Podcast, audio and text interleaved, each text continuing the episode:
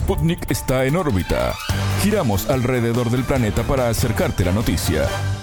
Bienvenidos, comienza en órbita. Desde Montevideo saludamos, somos Martín González y Alejandra Patrone. Es un gusto recibirlos. Comenzamos con las noticias. Estos son los titulares. Comienza en órbita.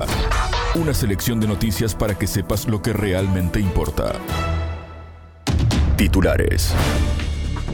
Polémica. El canciller alemán Olaf Scholz visitó Argentina, Chile y Brasil. Mentiras. Rusia negó que Vladimir Putin amenazara al ex primer ministro británico con un ataque de misiles. Nos vamos todos. La presidenta peruana Dina Boluarte exigió al Congreso avanzar en adelantar las elecciones. Por la paz. El jefe de la diplomacia de Estados Unidos visitó Israel en un intento de frenar las tensiones con Palestina. Terror. En Pakistán, un ataque suicida en una mezquita dejó decenas de muertos. Desafío. En Chile crece el problema de la inseguridad mientras los partidos políticos no hallan una solución. Hasta aquí los titulares, vamos con el desarrollo de las noticias.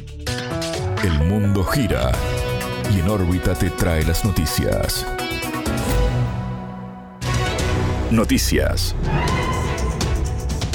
Puerta a puerta. El canciller alemán Olaf Scholz realizó una gira por América Latina en donde visitó Argentina, Chile y Brasil. En estos países se reunió con sus respectivos presidentes, Alberto Fernández, Gabriel Boric y Luis Ignacio Lula da Silva. Si bien el alemán aseguró que la intención de su gira fue reforzar lazos, la urgencia por obtener recursos naturales como gas y litio parece el verdadero motivo. En órbita conversó con Juan Martín González Cabañas, investigador y experto para la región de Eurasia del Grupo Soberanía. Para el entrevistado, la visita de Scholz hay que interpretarla como una acción de contrapeso a las señales que viene dando América Latina.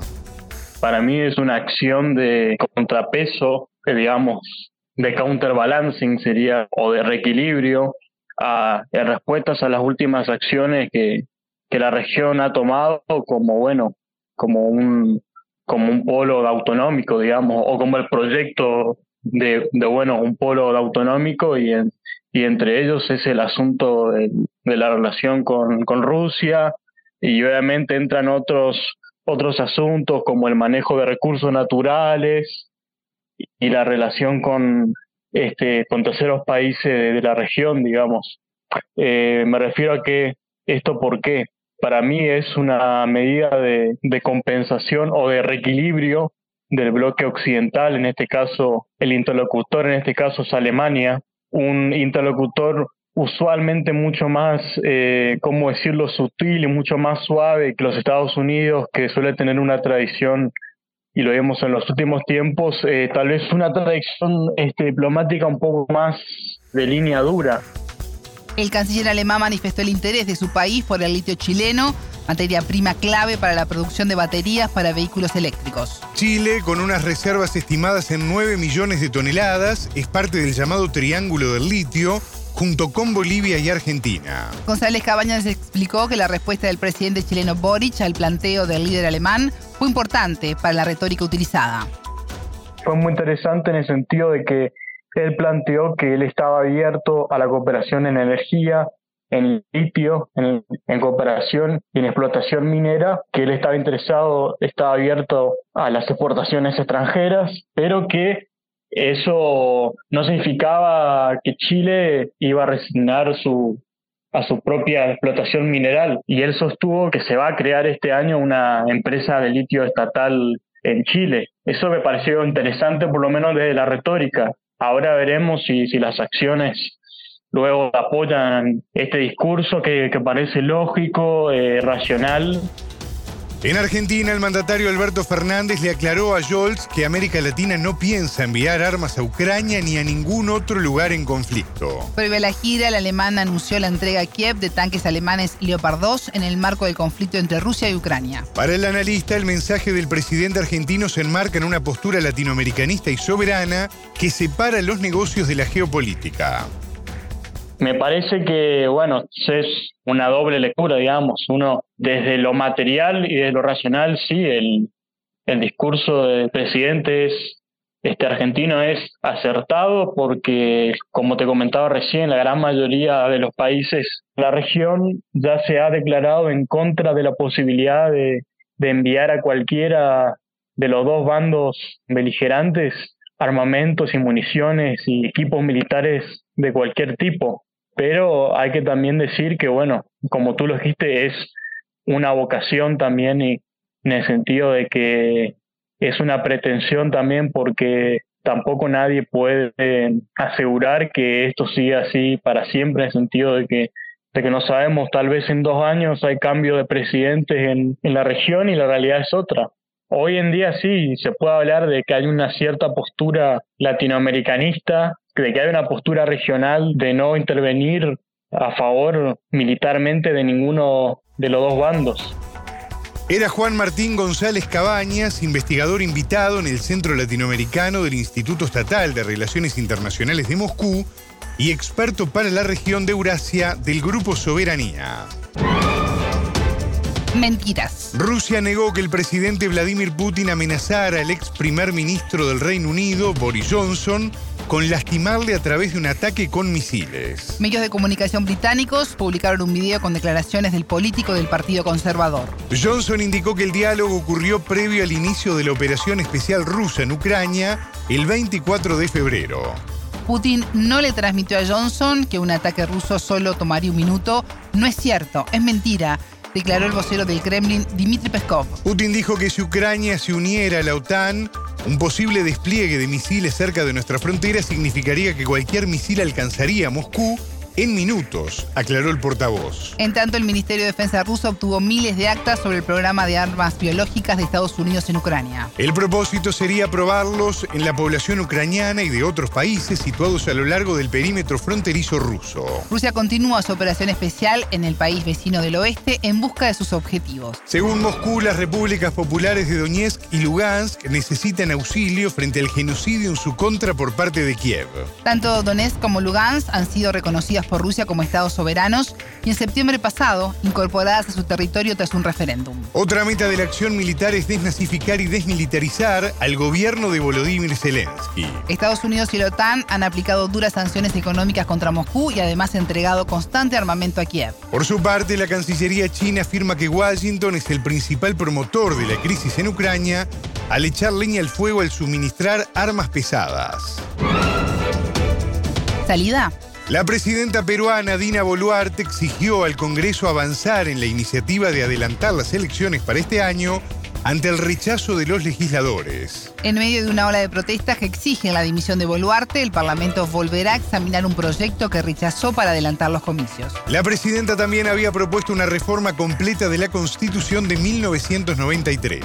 El proyecto satisface formalmente a los manifestantes al fijar la primera vuelta electoral para octubre de 2023 y la toma de posesión de los elegidos en 2024. Congresistas tienen que entender su responsabilidad histórica, la oportunidad de ganarse la confianza del país señaló la mandataria. Y agregó, hay que atender esta demanda tan esperada por el pueblo. Digámosle al Perú entero, con la más alta responsabilidad, nos vamos todos. La politóloga peruana Liana Carlín dijo en órbita que el actual escenario de movilización social sostenido nunca fue calculado por Boluarte y sus aliados. Para el analista, este es el primer factor que explica la moderación en el discurso de la mandataria y ahora apuesta al adelantamiento de las elecciones. Pienso que la situación social convulsionada de una manera tan consistente, resistente y permanente, es algo que no se esperaba la presidenta Boluarte, ni tampoco la derecha que ahora le da soporte a su régimen. De hecho, muchos voceros de la derecha así lo han manifestado públicamente. Se calculaba que los fondos no iban a aguantar para que tanta gente esté alimentándose tantos días acá en la capital, en Lima. Pero bueno, la cuestión no ha sido así cada vez llegan más personas, las movilizaciones se realizan a diario de una manera poco anunciada, digamos. Hay como grandes movilizaciones en las que participan centrales sindicales de Lima que se anuncian, pero la movilización en realidad es permanente. Esta situación no la tenía calculada eh, Dina Boluarte en lo absoluto. Y creo que ese es el factor fundamental eh, por el cual ella ya públicamente manifiesta que las elecciones deben realizarse este año, ¿no? Carlina apuntó que más allá de la negativa de algunos sectores conservadores, la demanda de una nueva constitución se ha consolidado. Pero aclaró que ese predebate es un distractivo sobre el tema de fondo, la renuncia de la presidenta para que se habiliten inmediatas elecciones. Hay una obsesión ahorita mismo con el asunto de la nueva constitución y la asamblea constituyente y todo se está tratando de reducir a eso desde el, desde el espectro de la derecha. Y sí, por supuesto que es una demanda legítima y mayoritaria. Ayer mismo se ha publicado una encuesta del Instituto de Estudios Peruanos que señala que el 69% de la ciudadanía quiere una asamblea constituyente versus 40 y pico, no recuerdo el número exacto ahora mismo, que fue lo reportado hace unos 4 o 5 meses. Entonces, esta es una demanda que se ha ido consolidando, que además la ciudadanía no es, no es tonta y nota que existe la necesidad de un amplio diálogo y un nuevo pacto social, ya que somos un país que está en una crisis permanente, ¿no? Ahora, eso es un distractivo en realidad, poner sobre la mesa el asunto de la demanda de la Asamblea Constituyente, porque lo real es que la demanda principal hoy por hoy aquí en el Perú es la renuncia inmediata de Dina Boluarte, que normativamente es lo único que generaría en el país una convocatoria inmediata de elecciones. La norma establece que si la vicepresidenta, convertida en presidenta, renuncia a su cargo, lo que corresponde es la convocatoria inmediata de elecciones. Y ahí nos saltamos todo el asunto del Congreso de la República, que tiene que votar durante dos legislaturas y tomar decisiones sobre el proceso electoral, las bancadas, un Congreso altamente fragmentado, las bancadas no se ponen de acuerdo. ¿Qué es lo que ha pasado aquí? El viernes tenía que votar eso, no se decidió. Carlin expresó su preocupación por la falta de liderazgos claros en caso de que se concrete un adelantamiento de los comicios. La verdad es que ahora mismo tanto la izquierda como la derecha tienen una tremenda orfandad de liderazgos. Por eso creo que va a tener, tendría que ser en todo caso una figura nueva, fresca, diferente a aquello que ya conocemos o aquello a lo que ya estamos acostumbrados. En la misma encuesta que te comento el día de ayer, la primera opción de la ciudadanía en un escenario de nuevas elecciones es no sabe, no opina, y la segunda es no votaría por nadie y a partir de ahí comienzan candidatos con 3%, 2%, 1%. No hay, como te digo entonces, un, liderazgo para ninguno de los dos lados del espectro político. Yo creo que la, la situación es más incierta que nunca en ese sentido, pero pienso que el endurecimiento del régimen, sin ninguna duda, está golpeando a la derecha, siendo que ya se gobierna francamente desde la derecha con todos los partidos políticos alineados en el Congreso en ese sentido. ¿no? Escuchábamos a la politóloga peruana Eliana Carlín. Haya paz. El jefe de la diplomacia de Estados Unidos, Anthony Blinken, visitó Israel en un intento de frenar las tensiones en Oriente Medio. Su gira, que comenzó en Egipto, tomó un nuevo cariz con la reciente escalada de violencia entre israelíes y palestinos. Este lunes 30, en el Cairo, Blinken llamó a todas las partes a la calma y a apaciguar las tensiones. Durante años Egipto ha sido un mediador histórico en el conflicto israelí-palestino. La semana pasada, una redada del ejército de Tel Aviv en Cisjordania dejó nueve palestinos muertos y desde entonces se reavivó la violencia. Washington instó al primer ministro israelí, Benjamín Netanyahu, y a Mahmoud Abbas, máxima autoridad palestina, a tomar medidas urgentes para bajar la tensión. Blinken se reunirá este martes 31 con Abbas. En tanto, el canciller ruso Sergei Lavrov pidió a sus homólogos de Israel y Palestina abstenerse de acciones que puedan agravar la situación en la región. Moscú expresó su preocupación por una nueva espiral de violencia que pueda generar más confrontación y causar más muertes. Terror. Un ataque suicida en una mezquita de Pakistán dejó decenas de muertos y más de 100 heridos. Las autoridades elevaron al menos 61 muertos y más de 150 heridos el saldo provisional de la agresión contra una mezquita en la ciudad de Peshawar. Según la investigación, el atacante se habría mezclado con los fieles musulmanes por detonar su carga durante el rezo. En el templo habría unas 260 personas. Una parte del edificio se derrumbó y varias personas, ante todo las que estaban en la primera fila durante las oraciones, quedaron bajo los escombros. El primer ministro Shehbaz Sharif condenó el hecho y afirmó que sus autores no tienen nada que ver con el Islam. Toda la nación está unida contra la amenaza del terrorismo, afirmó. Asimismo, Imran Khan, ex premier, predecesor de Sharif y líder del Movimiento por la Justicia de Pakistán, expresó su enérgico repudio al atentado. En marzo de 2022, más de 60 personas perdieron la vida y unas 200 resultaron heridas a raíz de un ataque de este estilo. El suicida detonó su carga de explosivos en la mezquita chií Cocha Rizaldar, También en Peshawar. En los últimos meses Pakistán enfrentó problemas de seguridad. Analistas sostienen que la situación se agravó desde que el movimiento talibán, bajo sanciones de la ONU por terrorismo, gobierna Afganistán. Desde agosto de 2021 en Pakistán han ocurrido atentados de la rama aliada de los talibanes y de los grupos separatistas baluches. Islamabad reclama a los talibanes actuar contra estos grupos terroristas que operan en su territorio para planificar los ataques, algo que Kabul niega. Desafío. En Chile crece el problema de la inseguridad mientras los partidos políticos no hallan una solución.